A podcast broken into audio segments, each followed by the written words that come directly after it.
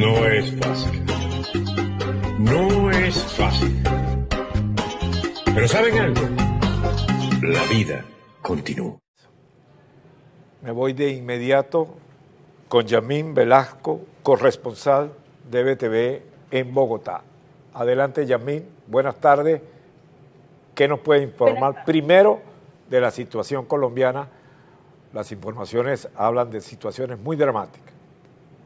Sí, Buenas tardes. Efectivamente, la situación de Colombia hoy es realmente dramática porque al pedido que dio el presidente anoche de movilidad y abastecimiento eh, ha sido todo lo contrario. Los bloqueos han continuado en distintos puntos de Colombia, incluso aquí en la capital Bogotá. El sistema de Transmilenio ha funcionado de forma intermitente y a esto se le suma eh, el paro del sector carnicero y lo grave eh, que debo informar, además me, me, están llegando videos, es que el, sector que intentó abrir, es decir, estoy hablando del de carne, no solamente el de carne roja, sino también el de cerdo y otros productos cárnicos que tienen que ver directamente con este, eh, este sector que se sumó a la paralización, no les han permitido abrir, a algunos los han amenazado y nos han contado y llegado videos de que no pueden abrir porque eh, están amenazando con quemarles sus negocios. Así que esta es la situación a esta hora, poca movilidad y aquellas personas que intentan llegar a sus trabajos lo estaban haciendo hasta hace pocos minutos caminando, porque si bien ya han abierto algunos portales, la situación es difícil. Chamín, estamos hablando de Bogotá o de otras ciudades del interior también. Estamos hablando de Bogotá y también de otras zonas del interior, pero los videos que tengo son de comercios eh, aquí en Bogotá que no han podido abrir sus puertas porque están siendo amenazados con personas que se desplazan en motos y bicicletas, que si abren eh, no están apoyando el paro de la carne y por lo tanto ellos no lo van a permitir. ¿Por qué? Porque lo que quieren es ser escuchados por el gobierno. Es más, de hecho, ni siquiera eh, están permitiendo, dicho por ellos mismos, que sea distribuidos estos productos. Así que eh, pues hay desabastecimiento, altos precios y bloqueos eh, luego del anuncio del presidente. Ahora la situación es tensa, pero no hay violencia. Tensa, pero no violenta hasta este momento. ¿Se espera palabras del presidente o algo? ¿Cómo? ¿Se espera palabras del presidente o no? Bueno, hasta el momento no. Se espera que esta reunión entre el gobierno y el paro se reanude el próximo jueves.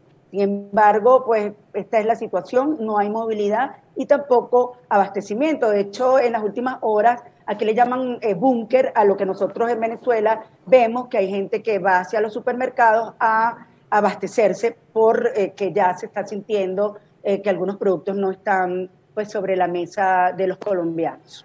En relación a la reunión de la cumbre que tuvo los dirigentes venezolanos allá, fundamentalmente de oposición, ¿terminó?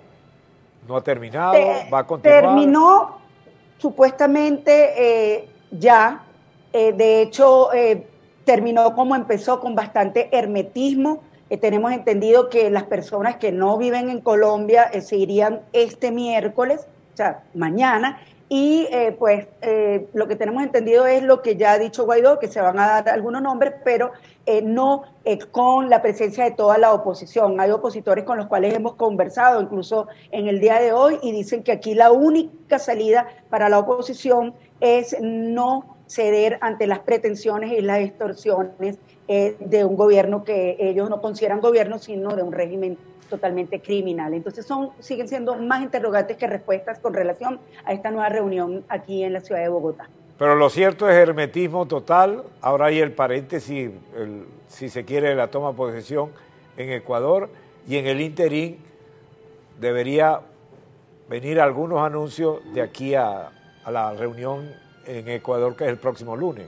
¿Correcto? Sí, eh, eh, se espera que, esos nombres salgan esta misma semana, aunque han sido bastante herméticos, se sabe que ellos han tenido conversaciones, así sea por llamadas telefónicas o videoconferencias con em, gente del chavismo, porque es imposible plantear un pacto de salvación sin que ellos por lo menos tengan una llamada telefónica. Eso es lo que se ha trascendido. También me, me, comentaron que aunque no estaban algunos en Bogotá, pero que sí tienen directamente relación con eh, pues la, la plataforma de L4, ellos están haciendo todo lo posible para eh, obtener resultados esta misma semana, como dijo Guaidó, de dar nombres. Pero eh, también estas fuentes decían que teníamos que tener paciencia porque esto no era de un día para otro, tomando en cuenta que hay muchos otros de la oposición que no están de acuerdo, que es lo que, lo que dije al principio. Bien. Entonces, pues, que están trabajando, es lo que se dice.